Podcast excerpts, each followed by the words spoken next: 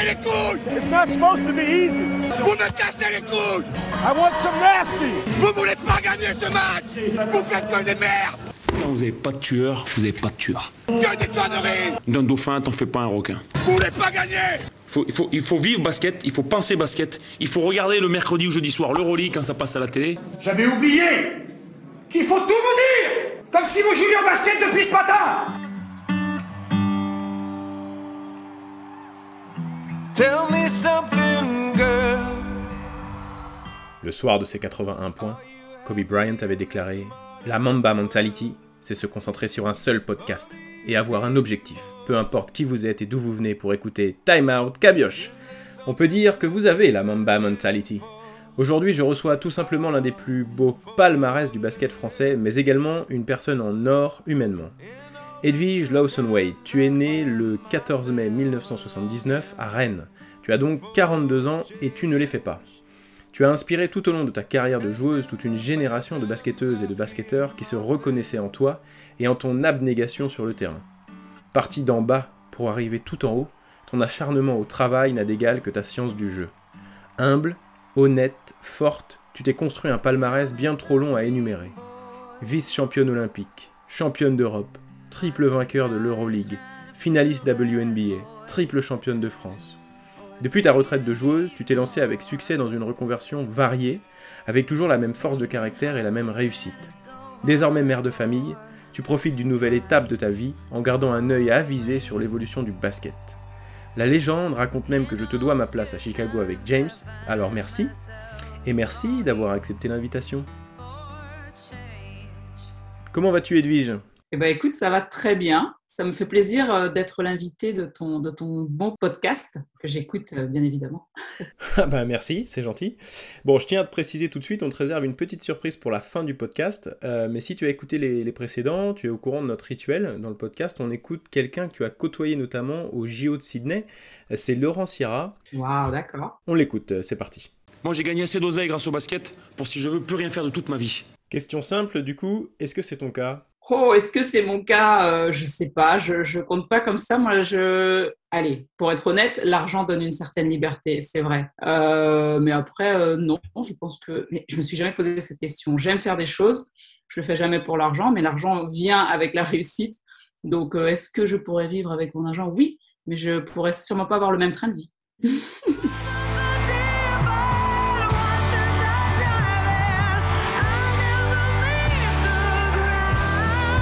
Allez, c'est parti, on se lance dans la première rubrique euh, du podcast qui concerne ta vie et ta carrière. Alors, tu as déjà raconté en long, en large et en travers euh, toute ta magnifique carrière, donc on va plutôt s'intéresser à certains détails et certaines euh, spécificités. À quel moment est-ce que tu as compris que tu avais quelque chose en plus qui te permettrait de faire une carrière? Hum, alors, très tôt, on m'a expliqué que je n'aurais sûrement pas de carrière à cause de ma taille. Comme je faisais 1m65, 1m66, 1m67 après un taille adulte. Euh, mais euh, j'ai été recrutée par Olivier Hirsch euh, au centre de formation de Bourges. Et là, c'est la première fois où j'ai découvert vraiment le basket professionnel avec l'équipe pro de Bourges. Donc là, je me suis dit, waouh, j'aimerais bien, j'aimerais bien le faire. Je savais pas qu'on pouvait avoir ce métier de basketteuse professionnelle à l'époque. Il n'y avait pas de basket féminin à la télé et il n'y avait surtout pas les réseaux sociaux. Après, donc cette année en espoir, j'ai été invitée à quelques entraînements avec les pros et ça se passait plutôt bien. Donc, je me suis dit qu'il y avait une possibilité. Euh, après mon année espoir, j'étais prise à l'INSEP. Et là, euh, je savais aussi, c'était en, en, en, Ligue 2, on avait gagné, on avait été championne. Et d'ailleurs, de toute façon, à la fin de mon contrat espoir, si je me souviens bien, le président Pierre Fosset m'avait proposé une place avec les pros, que j'avais refusé parce que je ne me sentais pas prête pour être euh, encore avec l'équipe professionnelle, parce que c'était vraiment la meilleure équipe d'Europe, la meilleure équipe de France. Mais c'est sur cette année-là, donc j'avais 15 ans, entre 15 et 16 ans, c'est là où je me suis dit, ça pourrait être mon métier. Et tu as eu l'honneur de jouer avec euh, bah, des légendes hein, de notre sport. Quelles coéquipières t'ont marqué euh, le plus durant ta carrière et pourquoi? Euh, Il y en a eu plusieurs pour des raisons différentes. Si je vais dans l'ordre de ma carrière pour n'oublier personne, la génération 2001 où on a été championne d'Europe. À l'époque, j'étais à Valenciennes, donc les joueuses comme Yannick Sauvré, Audrey Isabelle Fijakowski, Anne Water, c'était des travailleuses et des tueuses mentalement. Donc ça, ça m'avait euh, impressionné. Et je jouais aussi avec Alison Pfister, qui est maintenant au Boston Celtics et qui a été diplômée d'Harvard et qui, elle, est exceptionnellement forte mentalement et la basketteuse, mais surtout le mental et la dose de travail qu'elle s'ingurge. Quoi. Elle faisait 100 pompes, elle faisait des abdos le matin après le shooting dans la chambre d'hôtel. Enfin, c'était, euh, Donc ça, c'était très impressionnant quand on, quand on est jeune, parce que moi, j'avais à peine 20 ans. Et puis après, euh, quand on parle de star, une Diana Taurasi, on, on, ne voit jamais ça parce qu'elle est tout le temps à la salle, tout le temps en train de shooter. Euh, elle peut faire la fête toute la nuit après une victoire. Et elle, elle est le matin à la salle, alors que tout le monde est dans son lit à essayer de décuver. Elle, elle est à la salle à faire des shoots. Et à l'entraînement, euh, la coach est obligée de lui dire trois fois doucement, c'est l'échauffement. Elle est déjà à 200%. Est-ce qu'elle fait encore aujourd'hui ça à 40 ans? J'en suis pas sûre. Donc Torassi pour son niveau de jeu, parce que j'ai joué avec elle, je me souviens d'un match à Fenerbahce, j'avais l'impression qu'elle jouait contre Fenerbahce et nous on était à côté d'elle, alors qu'on était dans la même équipe, c'était incroyable. Euh, une joueuse comme Becky Hammond, pareil, qui aujourd'hui euh, est assistant coach aux, Spurs. Donc on, peut voir quand même qu'il y a un lien entre toutes ces joueuses qui m'ont marqué, c'est leur mental quand même. Euh, parce que Becky, c'est pareil. Becky, elle était toute petite, elle faisait ma taille, mais elle avait une, ténacité extraordinaire et elle pouvait tout vivre, tout enchaîner et être là au match. C'est-à-dire que elle avait été en équipe, elle avait été naturalisée russe. On était en WNBA, on avait des matchs tous les deux trois jours, comme tu connais, c'est un rythme élevé. Elle part faire le championnat d'Europe, ils vont en finale, elle revient, elle rejoue, elle cartonne, on fait les finales, et comme si de rien n'était. Alors qu'elle était crevée, et moi c'est une amie proche, donc je, passais chez elle souvent, et je, lui disais, mais comment tu fais? Ça se voyait même pas, moi je me suis dit, elle va revenir du championnat d'Europe. Euh. Donc ça, c'est une joueuse qui m'a vraiment euh, impressionnée. Après, il y a des joueuses comme Candice Parker, qui maintenant est à Chicago, qui pareil, euh, on vient à la salle, bah, elle, elle est deux heures avant la salle, elle s'échauffe, et son échauffement, tu as l'impression que c'est un match en lui-même. Elle refait toutes les gammes de la basketteuse. Le a pas gauche, le a pas droite, le step back à droite, le step back à gauche, le trois points, le, mais tout. je me dis, mais elle va faire un match après ça. Donc, euh, en fait, les joueuses qui sont très, très fortes euh, nous marquent. Elles sont exceptionnelles, pas par hasard. C'est parce que leur investissement est hors norme, mais vraiment hors norme. Et alors concernant la WNBA, euh, comment avais-tu abordé à l'époque ton arrivée dans la ligue? Et je crois qu'il y avait une anecdote lors de ta première entrée en jeu, il me semble. Euh. Ah non, ça c'était à Seattle. C'est cette, cette histoire-là que tu veux que je raconte? Tu veux que je tape la honte sur ton podcast Ok, c'est pas. Donc à l'époque, j'étais backup de Bird à Seattle. La coach était la coach de l'équipe nationale, Anne Donovan. Et euh, à un moment donné, pendant le premier quart-temps, assez tôt, premier quart-temps, elle se retourne et elle nous parle ou elle me parle. Et je pense qu'elle me dit, allez, Edwige, à toi de jouer. Donc, je fais mon changement. Et je me dis, tiens, c'est bizarre, elle m'a pas dit qui je remplaçais. Je dois remplacer Sou. Parce que des fois, on joue à deux arrières. Donc, je dis, euh, Sou, tu sors, tu sors. et donc, je joue. Après le match, je joue et tout. Et à la mi-temps, j'ai une copine à côté, là, une coéquipière qui me dit, mais t'es rentrée, t'as même pas dit de rentrer. Et elle était morte de rire. Et moi, j'avais pas compris. La petite française, la petite bretonne qui débarque à Seattle, et ben, mon anglais n'était pas parfait. Donc, je me suis, euh, bah, disons que j'ai fait mon entrée en jeu toute seule, simplement. Voilà. Et James, après, il m'avait dit oh, Mais j'étais étonnée, t'es rentré super tôt dans le match. ça, c'est magnifique. Donc, t'as benché sous Bird, quoi. Ouais, et après, je pense qu'Anne Donovan, elle m'aimait bien. Et elle a rien dit, en fait. Elle a dû regarder en se disant Mais qu'est-ce qu'elle fait, celle-là? Bon, tant pis. Et donc, plus généralement, quand t'es arrivé dans la ligue, quel était ton état d'esprit? Quand je suis arrivée à New York, en fait, j'avais fait le choix d'aller à New York pour jouer avec Anne Waters, avec qui euh, je suis très proche. Et on voulait jouer ensemble en WNBA. Mon agent m'avait dit c'est pas une bonne idée. Ils ont drafté, ils vont drafter une meneuse et en plus il y a Becky Hammond qui fait ta taille et ils vont pas vouloir jouer à deux petites. je dis non, mais c'est à New York que je veux aller.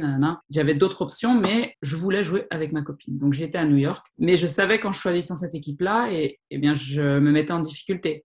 Donc, il a fallu qu'à l'entraînement, je fasse ma place, ce qu'ils appellent le training camp, parce que c'est pas des contrats garantis pour tout le monde. Et là, à l'entraînement, j'ai bouffé euh, la meneuse qu'ils ont draftée. Et souvent, on m'en reparle parce qu'apparemment, je, je, me souviens même pas de ça, mais qu'elle passait même pas la ligne médiane, je la défendais tout temps. De toute façon, tu arrives contre les Ricains, tu veux gagner ta place, t'as pas le choix, quoi. Tu es à 300%. Et c'est ce que j'avais fait. Donc, j'avais gagné euh, ma place dans l'équipe, dans le roster.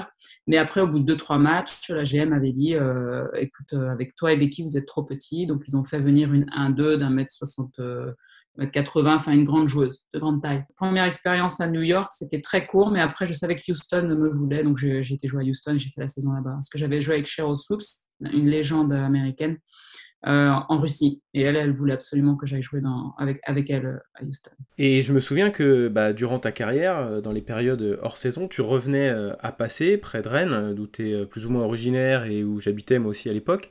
Euh, pour t'entraîner euh, dur, notamment avec James. Quel était ton rapport au travail durant ta carrière et notamment euh, l'exploitation de ces périodes hors saison un petit peu? En fait, je me servais toujours de la critique négative de, mes coachs pour progresser, parce que c'était plutôt une critique, constructive. Donc, tout ce qui m'empêchait d'être encore plus forte, je travaillais. Donc, au, au tout départ, c'était mon shoot extérieur. Donc, je travaillais énormément mon shoot extérieur. Par exemple, quand je te parle de Houston, à Houston, il m'avait dit ta, dextérité, euh, je jouais pas beaucoup, disait ta dextérité, ta montée de balle. Donc là, je me souviens, ouais, dans la salle de passé où tu nous donnais les clés pour, euh, euh, qu'on puisse aller s'entraîner, et ben je, me, je, jouais la montée de balle contre James. Et James, il défendait comme un fou. C'était un gars, un garçon très musclé, très dur. Et euh, c'est ce qui m'a permis d'être à l'aise après pour monter la balle euh, en WNBA. Euh, L'année d'après, quand j'étais à Seattle, pareil, le shoot à trois points, le shoot à trois points. Donc, on a fait des tonnes de shoot à trois points avec James. On a beaucoup travaillé. Donc, je travaillais beaucoup sur mes points faibles, mais une grosse partie était quand même sur mon point fort. Ma vitesse, mon jeu de contre-attaque, ma créativité, mon drive. Donc, jamais j'ai mis de côté le travail de mon point fort. Mais chaque été, j'avais un, ou chaque année, j'avais un objectif de progression pour qu'à la fin, et c'est ce qui est arrivé dans mes dernières saisons, euh, je sois la joueuse la plus complète possible. Donc que je puisse shooter à trois points, derrière les écrans, derrière les pick and roll, driver, passer, comprendre le jeu, défendre. Parce qu'à San Antonio, c'est là où le coach m'avait dit, l'assistant coach m'avait dit, il hésite à te faire jouer plus par rapport à ta défense. Moi, dans ma tête, je, je savais qu'en plus, j'étais un bon défenseur parce qu'en France, notre culture, c'est la défense. Donc, en ayant fait l'INSEP et toutes les sélections fédérales et l'équipe de France et le basket français, on est très discipline défensive. Donc, euh, très rapidement, j'ai pu leur prouver que j'étais un bon défenseur. Et d'ailleurs, après, ils me mettaient sur les meilleures joueuses. Et là, j'ai gagné du temps de jeu. Et on connaît ton caractère euh, posé, réfléchi évidemment.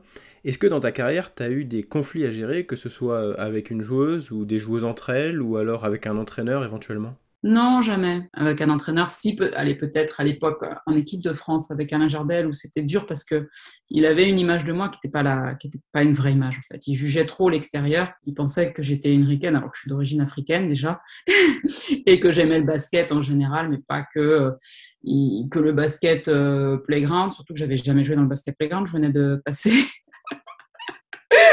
Donc je pense qu'il pensait sincèrement, je sais pas, à, peut-être la petite joueuse ghetto, etc. Sauf que moi, j'habitais, tu connais passé, c'est la banlieue de Rennes, une super commune, euh, donc pas du tout, quoi. Euh, donc au bout d'un moment, c'est vrai que je me suis dit, bon, euh, je lui ai parlé, je lui ai dit, écoutez, moi, c'est compliqué et tout, je vais aller faire un petit tour en WNBA. J'avais fait une petite pause en équipe de France. Et ça a été une discussion ouverte, ça n'a jamais été un conflit. Tiens, Edwige, on a un coup de téléphone, on va décrocher. Ouais, salut Johan, salut Edwige, c'est Wilfried, ton grand frère. Dis-moi donc, euh, suite à l'invitation de Johan, j'ai une question à te poser. À Plumleu, qu'on a connu un grand entraîneur qui était euh, Bertrand Cabioche, le père de qui tu sais. Euh, moi, il a eu beaucoup d'importance dans la suite de ma vie de basketteur. Je voulais savoir quel était l'en- l'entraîneur que toi tu retenais, quel est celui qui t'a fait prendre conscience de tes vraies possibilités en tant que basketteuse? Voilà, allez, gros bisous.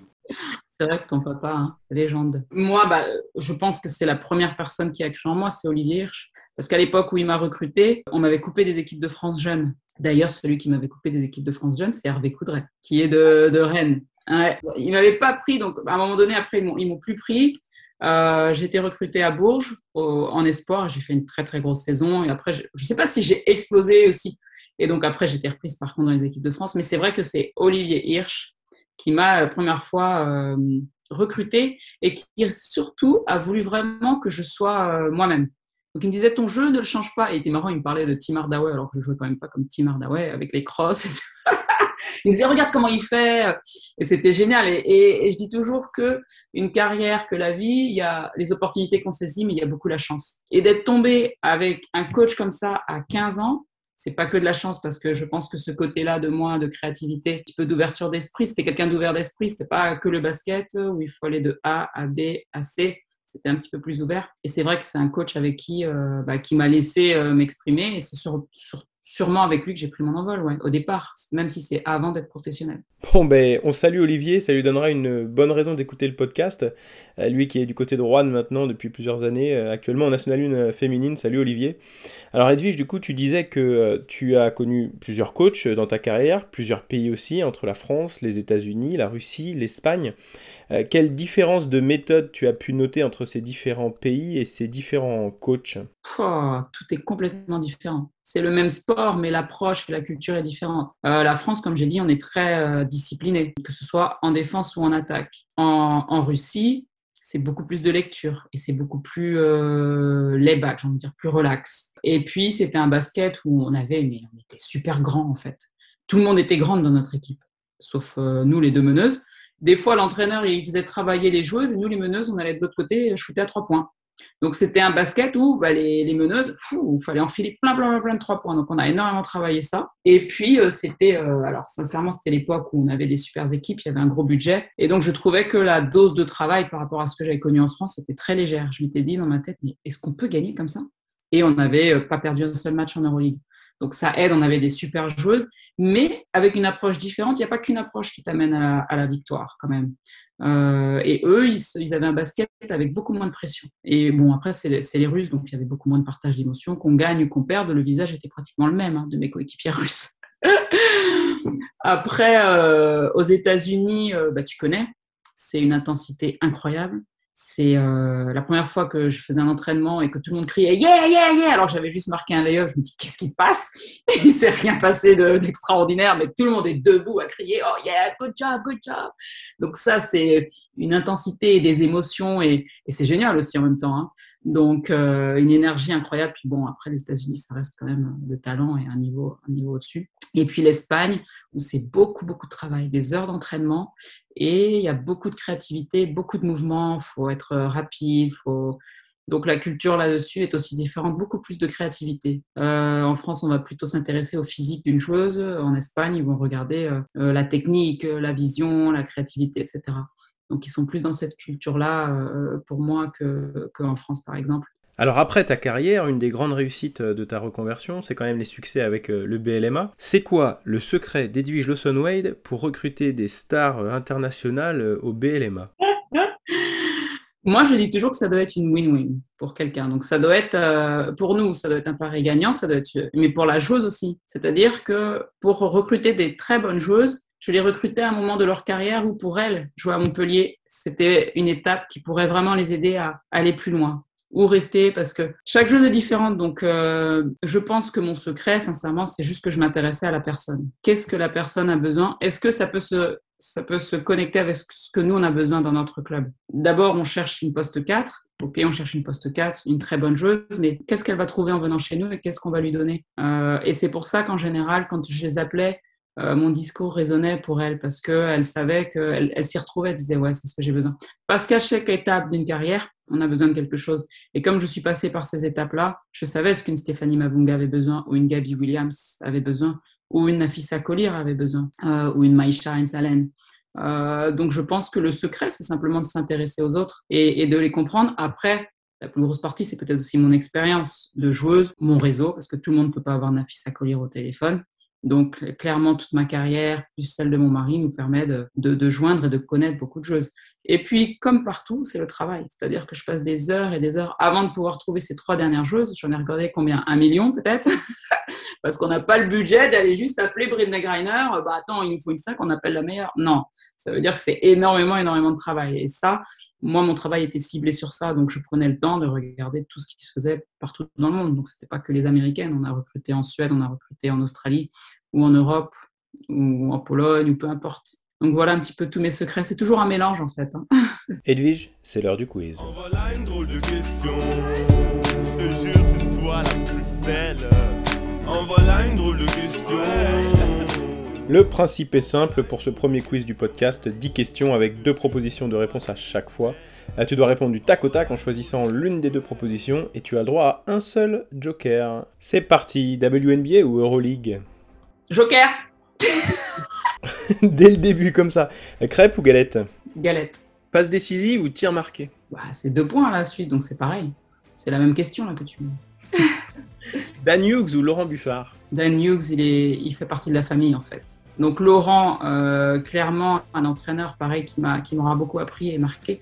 Mais après, Dan Hughes, c'est de la famille pour moi. Donc il y a de l'affectif. Euh, le Sky champion cette année ou l'an prochain? Les deux. J'étais sûr que tu allais répondre ça. Euh, analyse... Sinon, je vais être divorcée, donc je sais pas ce que tu cherches à faire, Johan, mais. analyse vidéo ou analyse statistique? Bah, L'analyse vidéo, parce que l'analyse vidéo, tu as les stats en même temps. Donc, tu peux faire. euh, tu peux pas te passer des, des- de, de la vidéo, mais tu peux te passer des stats parce que tu peux les faire toi-même dans ta tête. Donc, je dirais analyse vidéo. Jouer blessé ou perdre le match On parle d'une finale olympique ou d'un match de championnat Euh, D'une finale olympique. bah, vais blesser. Hmm. J'en connais qui l'ont fait au JO. Toi-même non, moi, j'ai échappé aux blessures, j'ai eu de la chance. Motiver James ou calmer James Alors, il n'y a jamais eu besoin de motiver James. Donc, euh, si c'est James Wade, mon mari, motivé, j'ai jamais eu besoin. Plutôt balade ou plutôt Netflix Balade, euh, se promener dehors Bon, Je dirais plutôt balade. Je suis dans le sud, il y a des endroits très jolis. je préfère ça que mon Netflix.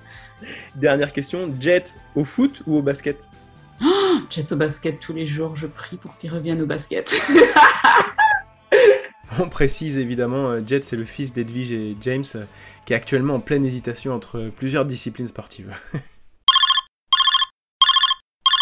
Edwige, on a un nouveau coup de téléphone d'une follower euh, cette fois-ci, il s'agit de Stéphanie qui nous vient de Belgique et qui tient le site euh, Switch Switch euh, qui couvre l'actualité de la WNBA de manière admirable. Big up à Switch Switch. On écoute la question immédiatement. Edwige, quand vous étiez encore joueuse, saviez-vous déjà de quoi serait faite votre retraite sportive?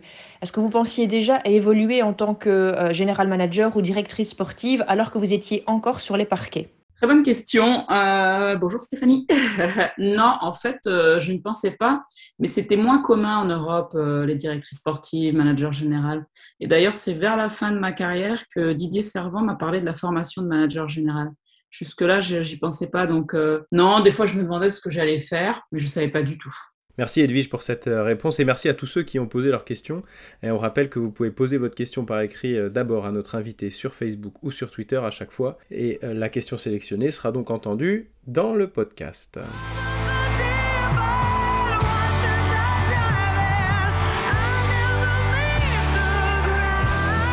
Deuxième rubrique avec notre invité Edwige Lawson-Wade et on va parler euh, de ton ressenti sur l'évolution du basket. Tout d'abord, quelles sont les tendances que tu observes dans l'évolution du basket depuis 20 ans environ? Alors clairement, l'importance du shoot à trois points dans le basket d'aujourd'hui, euh, ça, ça a pris une, pa- une part euh, très importante. La vitesse de jeu, le mouvement de la balle. Dans le basket féminin, il y a 20 ans, c'était des matchs qui pouvaient être dans, à 50, 55 points. Aujourd'hui, ça n'existe presque plus et tout le monde marque euh, 70, 80 points. Donc, euh, je pense qu'aujourd'hui, le basket est beaucoup plus offensif parce qu'après, les, le talent est, c'est encore plus amélioré, l'adresse, la technique. euh, Pratiquement tout le monde aujourd'hui a un cross, alors qu'avant, à l'époque d'Iverson, ceux qui avaient des crosses, c'était extraordinaire. Le basket évolue dans le sens où c'est de plus en plus fort. Il y a le pick and roll qui est arrivé, qui a pris aussi beaucoup, beaucoup de place. Euh, la place des pivots a un petit peu ralenti, à part si ce sont vraiment des, des, des postes 5 hyper dominants. Donc il y a une évolution, mais on sent que c'est aussi des cycles. Qu'à un moment donné, peut-être que ça va changer. euh. Donc pour le moment, je trouve que c'est vers ça qu'on se. On regarde beaucoup aussi quand même maintenant les physiques. hein. On mesure euh, les gamins, euh, combien il va mesurer plus tard, euh, est-ce qu'il est athlétique, est-ce qu'elle est athlétique, etc. Donc ça, ça a pris beaucoup d'importance aussi. Et qu'est-ce qui manque au basket féminin pour prendre son envol médiatiquement et sportivement en France selon toi? Eh ben, il faut que ce soit montré. Tant que ça passe que sur la chaîne YouTube FFBB euh, et un match sur l'équipe, ça ne prendra aucun envol puisque personne ne le regarde. Nous, je me souviens, euh, la période des braqueuses, quand on a eu notre médaille au JO, on a eu une notoriété incroyable, ce qui m'était jamais arrivé, c'est-à-dire qu'on pouvait me reconnaître dans d'autres villes en France qui sont pas forcément basket, parce qu'on est passé sur France 2, parce que c'était une médaille olympique aussi, et parce qu'on est passé sur une chaîne que les gens regardent. euh, les chaînes comme ça, gratuites, euh, qui passent du sport, bah, ça change tout. Moi, quand je joue en Espagne, tout le monde a la, chaîne euh, Del Porte, je crois, qui s'appelle, donc on regarde un peu plus, donc le basket a un petit peu plus d'importance. Euh, donc voilà, moi je pense que ce dont beaucoup se, se battent, c'est pour que ce soit beaucoup plus, ça passe beaucoup plus à la télé. Et sans transition aucune, euh, qu'est-ce que tu vois comme risque euh, majeur pour les joueurs et les joueuses aujourd'hui dans leur carrière? Je me demande s'il n'y a pas plus de blessures, mais je suis pas, je suis pas sûre. Mais j'ai l'impression que c'est vrai qu'on travaille plus et peut-être est-ce qu'on, est-ce qu'on on, on gère bien tout ça, euh, je sais pas. Qu'est-ce qu'on peut risquer? Bah, La pression des médias, la pression des réseaux, des réseaux sociaux en fait. Euh, on n'a jamais autant parlé de la santé mentale des athlètes et je pense qu'ils sont sous pression euh, incroyable. Donc euh, peut-être ça. Je pense que le plus gros danger, c'est à quel point ils sont scrutés, à quel point tout le monde peut les voir, tout le monde, tout le monde est coach chez soi sur son canapé. Euh, donc ils sont énormément jugés et ça, ça peut être dur, ça rajoute beaucoup de pression à un athlète de haut niveau. Ouais, c'est vrai ça. Et les joueuses peuvent également se reposer parfois sur euh, leurs agents. D'ailleurs, dans ton rôle de directrice sportive au BLMA, tu as dû composer avec de nombreux agents, évidemment. Comment se passe la relation avec eux? Et sens-tu que leur influence est grandissante euh, auprès des joueuses euh, avec les années? Hmm, ça dépend de la joueuse. Il y a des joueuses qui, qui se servent de leur agent comme vraiment conseiller, ou il y a des joueuses qui te disent, euh, lui, il préférait peut-être ça, mais moi, je veux ça pour d'autres raisons? Donc en fait, une fois de plus, ça dépend de la personne. Mais je les trouve pas plus influents que moi à l'époque où j'avais un agent et que j'étais joueuse. Euh, je pense qu'un agent, c'est très important pour une joueuse. Une joueuse ne pourrait pas faire sans. Parce que parler argent, euh, négociation, savoir ce qui se passe, ça peut être très, euh, déjà pas très sain de parler argent avec son coach ou sa GM, etc. Après, de devoir négocier, stresser, quel club veut quoi, pourquoi.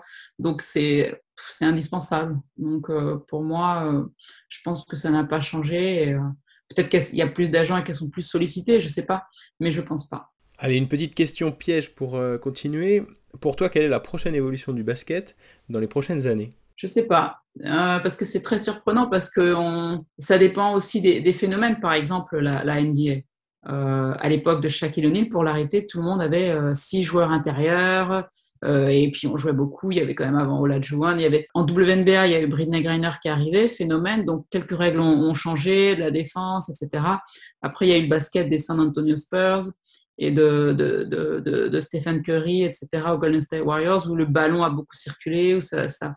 Donc ça a beaucoup influencé. Après, euh, moi qui connais un petit peu moins l'Euroleague, je ne sais pas si ça a énormément changé. Je pense que le basket européen évolue, mais a quand même des règles beaucoup plus strictes. Donc, euh, il évolue moins qu'en NBA où, en fait c'est tellement euh, euh, pour l'attaque et, le spectacle, c'est-à-dire qu'il n'y a pas les trois, enfin dans, la raquette, il n'y a pas vraiment de zone, etc. Donc, je pense qu'en Europe, il y a un petit peu moins de place pour l'évolution, mais je trouve que ça se fait toujours en, forme de cycle en fonction de ce qui réussit à qui. Donc, les pivots dominants qu'on réussit pendant une période, bah, ça, ça a un petit peu influencé les autres équipes à le faire. Et le small ball qui a réussi maintenant, ça influence les autres équipes à le faire. Et peut-être qu'après, il y aura une adaptation en défense et il y aura une nouvelle équipe qui gagnera d'une façon différente et, ça évoluera. Donc, très difficile pour moi qui ne suis pas du tout coach de te dire euh, dans quel sens le basket va évoluer, mais c'est toujours intéressant de le voir euh, changer. C'est pour ça que les très bons entraîneurs suivent l'évolution et savent s'adapter aussi. Ladies and gentlemen. Votre podcast Time Out Cabioche avec bonchicboncoeur.fr, le site de seconde main solidaire. C'est l'heure que vous connaissez désormais euh, de désigner le grand gagnant du jeu et je vous avais posé la question suivante. Avec quelle franchise Edwige Lawson-Wade avait-elle disputé la finale WNBA Et il s'agissait des San Antonio Stars. Vous avez été plusieurs à trouver euh, la bonne réponse, alors on fait tourner la Lucky Wheel, c'est parti Thank you.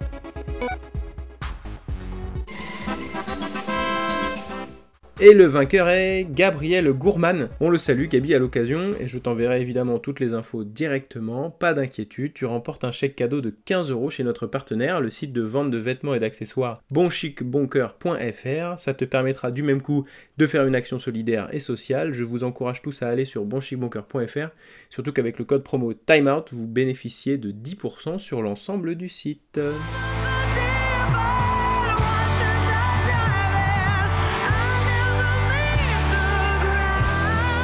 On enchaîne Edwige avec la troisième rubrique du podcast et un sujet d'actualité que tu dois surveiller de près puisque tu es directement impliqué. On va parler du lancement de la saison WNBA qui démarre. Euh, quelles seront pour toi les joueuses à suivre cette saison?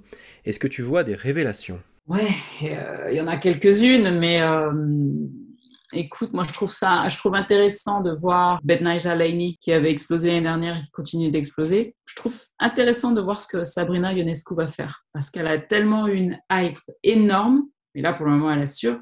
Mais euh, on en parle comme si c'était une, une, la meilleure joueuse de la ligue. Donc à voir si elle, elle a les, épaules. C'est comme quand LeBron James est arrivé. Est-ce qu'il va être capable d'être, et il a été capable d'être euh, surdominant? Donc peut-être Ionescu, j'aime bien voir et suivre ce qu'elle fait parce qu'elle a beaucoup de pression, cette gamine, et elle a l'air de, le vivre super bien. Euh, après, je sais pas, je n'ai pas de nom comme ça en tête qui. Et ton pronostic pour le carré final, les quatre équipes qui vont dominer la saison et qu'on va retrouver en demi-finale? C'est dur. Euh, Vegas, Chicago. Après, ça dépend tellement des blessures et de. Peut-être Minnesota parce que peu importe ce qui se passe, ils arrivent à être forts. Je vois que Phoenix démarre bien. Je sais pas. J'ai envie de dire Vegas et Chicago, sûr. Et puis Seattle et Minnesota. Bon, ce serait bon signe si c'était ça, à la fin on verra bien. Alors c'est une saison particulière avec le championnat d'Europe, mais surtout les JO qui vont s'intercaler, en plus du Covid. toi tu as vécu cette coupure Jeux Olympiques en 2008. comment ça se passe quand on est joueuse? Bah, D'abord, on a un petit break, donc on, ça nous permet de souffler parce qu'il y a beaucoup de joueuses qui jouent toute l'année et donc et le, le, rythme WNBA est vraiment très intense. Donc déjà, le petit break, il fait du bien. Et puis après, c'est des entraînements où il y a beaucoup de jeux. Enfin, nous, ce qu'on faisait, c'était beaucoup de jeux. Donc euh, franchement, c'était pas désagréable. Moi, c'est pas une période qui m'a marqué. Je me suis dit, oh, vivement qu'il y ait un match et tout. Parce que c'est ce qu'on pourrait se dire. Parce que les, les, les basketteurs ou basketteuses, on n'aime pas s'entraîner, on aime faire les matchs. et là, c'est quand même une longue période sans match. Mais euh, si euh, c'est bien organisé par le staff, euh, par les coachs, donc là, Johan, à toi de jouer à Chicago avec James, pour les joueuses, je trouve que c'est pas mal. Ça permet de souffler et de récupérer pour les joueuses blessées, etc. etc. Et on voit que la WNBA, pour sa 25e saison, lance des nouveautés et davantage visibles sur la télé américaine notamment, cherche à innover de manière générale. Qu'est-ce qu'on pourrait, selon toi, importer en France euh, assez facilement? J'aime bien la collaboration qu'il y a en ce moment avec même les joueurs NBA. Euh, je trouve ça sympa la façon. Russell Westbrook, il a mis un t-shirt WNBA quand il a reçu euh, euh, son, parce qu'il a battu le record, je crois, de, triple-double.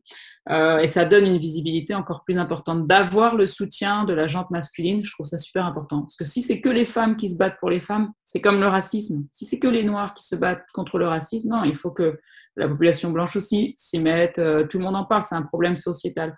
Et, je trouve ça plutôt intéressant, la façon dont le basket masculin aux États-Unis soutient le basket féminin. Exact, 100% euh, d'accord avec toi Edwige là-dessus. Euh, on lance un appel aux basketteurs, euh, soutenez le basket féminin sous toutes ses formes, vous en sortirez grandi, pas d'inquiétude. Bon, on est obligé de parler un petit peu du Sky quand même. en codant notre match samedi dernier, je suis tombé sur ce commentaire à l'antenne. on l'écoute. Candace Parker wanting to come to Chicago has a lot to do with James Wade and his wife Edwige Lawson Wade, who we got the pronunciation of Edwige from her from her hubby who wanted to make sure we got that right. She's a former WNBA player, but Candace has a special relationship with Edwige and actually called her to tell her she was coming to Chicago and had their son tell James. But Est-ce que tu peux nous raconter euh, quel a été ton rôle dans le recrutement de Candace et surtout comment James l'a appris euh, du coup? Oh Bon, alors déjà, le, mon rôle dans le recrutement, je peux rien dire. on fera en, en fast forward. Et puis, euh, bah, Candice, elle m'appelle en FaceTime. Donc, non, déjà, il y a la période là où on attend de savoir est-ce que Candice vient ici ou elle reste à Los Angeles. Vient à Chicago, elle reste à Los Angeles. Et là, Candice m'appelle en FaceTime. Je dis, oh, elle a pris sa décision, quoi. Donc, je décroche, allô, j'essaie de rester cool, ça va? Euh, Elle me dit, oui, euh, j'ai décidé de venir à Chicago et je voudrais que tu fasses une vidéo de Jet notre fils, donc, qui l'annonce. donc, avec Jet, on est surexcité. là, je dis, OK, OK. Elle me dit, ne dis rien à James. Je n'ai pas encore dit. Et je crois qu'elle devait faire une annonce nationale à la télé avec je sais plus qui. Donc, elle me dit, en plus, on va faire une annonce nationale. Donc, euh, je raccroche, je fais la vidéo de Jet. Donc, Jet, il fait sa petite vidéo, euh, Daddy en anglais, euh, Candice is coming to Chicago. Et puis, il danse, il chante et tout. Boum, j'envoie la vidéo à Candice. Et dix minutes plus tard, James m'appelle. Je lui dis, alors, t'as vu? Il me dit quoi? Je lui dis, oh putain, elle lui a pas encore dit. donc je dis, bah, t'as vu euh, le train là, euh, Seattle a récupéré, donc j'invente une pauvre histoire. Et puis il me dit, ouais, j'ai vu, j'ai vu. Il me dit, ah, je sais pas si Candice va venir parce que quitter Los Angeles quand même. Donc je dis, mais non, mais sois positif, James. Tu sais bien, il faut croire. De toute façon, ce qui doit arriver arrivera. Allez, et puis je raccroche assez vite parce que.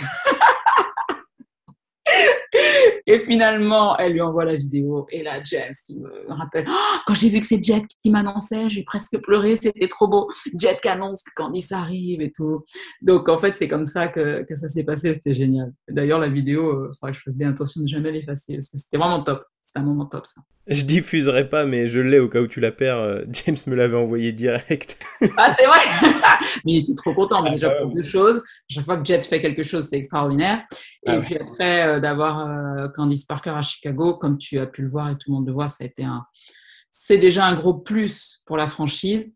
Euh, c'est un pari gagné, même si la saison n'est pas, n'est pas gagnée, c'est quand même hyper important d'avoir une joueuse de ce calibre. Alors du coup, ma prochaine question, puisque tu as réussi à faire venir Candice Parker euh, chez nous, est-ce que tu t'imagines avoir un rôle un jour en WNBA Oui, un jour j'aimerais être GM en WNBA. mais quand mon fils aura grandi. Parce que euh, d'abord, je vais le laisser un petit peu euh, faire euh, l'école, grandir, être un peu moins collé à sa maman, parce que la WNBA, c'est un rythme encore plus effréné. Et il faut savoir que à Montpellier, je n'étais pas GM, j'étais directrice sportive. Et la différence, c'est que je m'occupais que du sportif et que, que du recrutement. J'avais quand même, avec le président, on s'était arrangé pour que j'ai une ou deux missions, mais c'était très ciblé. GM en WNBA, ça va être beaucoup plus prenant. Donc, euh, mon rôle de maman est, comme tu le sais, très, très important pour moi. Donc, euh, en attendant, mais c'est vrai qu'un jour, euh, j'ai déjà eu une offre pour travailler dans une franchise. Et un jour, ça fera partie de mes objectifs d'être dans une franchise de NBA. Eh ben, décidément, le standard est en surchauffe aujourd'hui, le téléphone n'arrête pas de sonner. On a une petite surprise pour toi, Edwige. on a quelqu'un au bout du fil. On va écouter sa question tout de suite. I got a good question. Tu penses que il sera possible euh, de jouer pour ton mari? Impossible. Je le répète. Impossible. Oui, en tant que joueuse, si on n'était pas un couple. Non, en tant que couple. Euh, mais je trouve bien évidemment que mon mari est un coach exceptionnel. De temps en temps, je lui dis pas trop pour pas qu'il attrape la grosse tête. Ou je lui dis un truc et je lui dis, mais tu passes toujours par la porte, j'espère. mais euh, non, je pour lui, j'aurais pas envie parce qu'à un moment donné, il faut couper, quoi. C'est pas possible. À la maison et au travail. Euh, mais par contre, si j'avais eu un coach comme lui, j'aurais adoré. J'ai beaucoup, beaucoup de, de, respect et je suis très fier de, de l'entraîneur que c'est. Et eh ben ça nous fait un point commun supplémentaire. Edwige, deuxième quiz du podcast, le moment que tu redoutes, c'est parti. En voilà une drôle de question. Je te jure, c'est toi la plus belle. En voilà une drôle de question. Cette fois, c'est la compétition, c'est ce que tu préfères, il me semble. 45 euh, secondes pour répondre à un maximum de questions. Euh, le score à battre est de deux bonnes réponses. Est-ce que tu es doué pour les quiz en général ou pas? Non, je suis vraiment nul pour les quiz. Tu le sais, quand tu me parlais de quiz, euh, ça m'a stressé déjà. bon, allez, on y va, c'est parti. quelle est l'université de Julius Randle? Aucune idée. Quelle franchise WNBA détient actuellement les droits de Marine Johannes New York. Où joue Nicolas Batum? Los Angeles Clippers. Qui a gagné l'Eurocup masculine cette saison euh, Monaco. Où coach Don Staley À l'université de South Carolina. Combien de titres NBA possèdent les Celtics ah Je sais plus. Qui est le coach du Las Vegas Aces en WNBA Bill NBA. Quelle est l'université de Kemba Walker euh, Je ne sais pas. Top, 45 secondes, mais c'est un gros score, dis donc. Tu as été sympa, merci Johan. Ça, c'est la solidarité bretonne.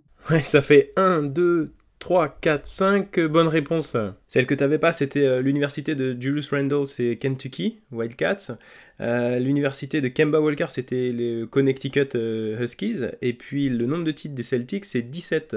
Ah, je vais avoir le record pendant un petit moment. Ouais, c'est possible. Et quand le record est battu, on entend ça. Bon, félicitations en tout cas pour ces 5 bonnes réponses. Euh, Edwige, on arrive déjà à la fin de ce podcast et je voudrais te remercier du fond du cœur euh, d'avoir accepté l'invitation. C'était un réel plaisir. Si tu avais un mot de la fin, peu importe le sujet, quel serait-il? Je sais pas, passez une bonne journée, passez une bonne soirée. Si vous écoutez le podcast le soir, des fois moi j'aime bien écouter un podcast le soir. Euh, voilà, et puis pour ceux qui écoutent les, plus jeunes, donnez tout. Hein. Moi je dis, pendant ma carrière, à un moment donné, je dis je veux vivre le plus de choses possible. Je me donner les moyens de vivre les rêves les plus incroyables. Il faut donner, c'est tout. Il faut pas avoir peur de l'échec. Donc voilà mon dernier mot, c'est donner tout, on essaye tout. Tant pis, l'échec, c'est pas le plus important. Parfait, c'est inspirant. Merci Edwige. Je vous rappelle que ce podcast est disponible sur vos plateformes d'écoute euh, encore, Spotify, Google Podcast, Apple Podcast, Deezer notamment. Vous pouvez également nous rejoindre sur la page Facebook du podcast et sur Twitter. On se quitte avec cette chanson que vous entendez depuis quelques secondes euh, déjà, choisie par Edwige, Juicy de Notorious B.I.G. et on se retrouve dans deux semaines avec un invité estampillé NBA. D'ici là, portez-vous bien. Salut Edwige. Salut Johan.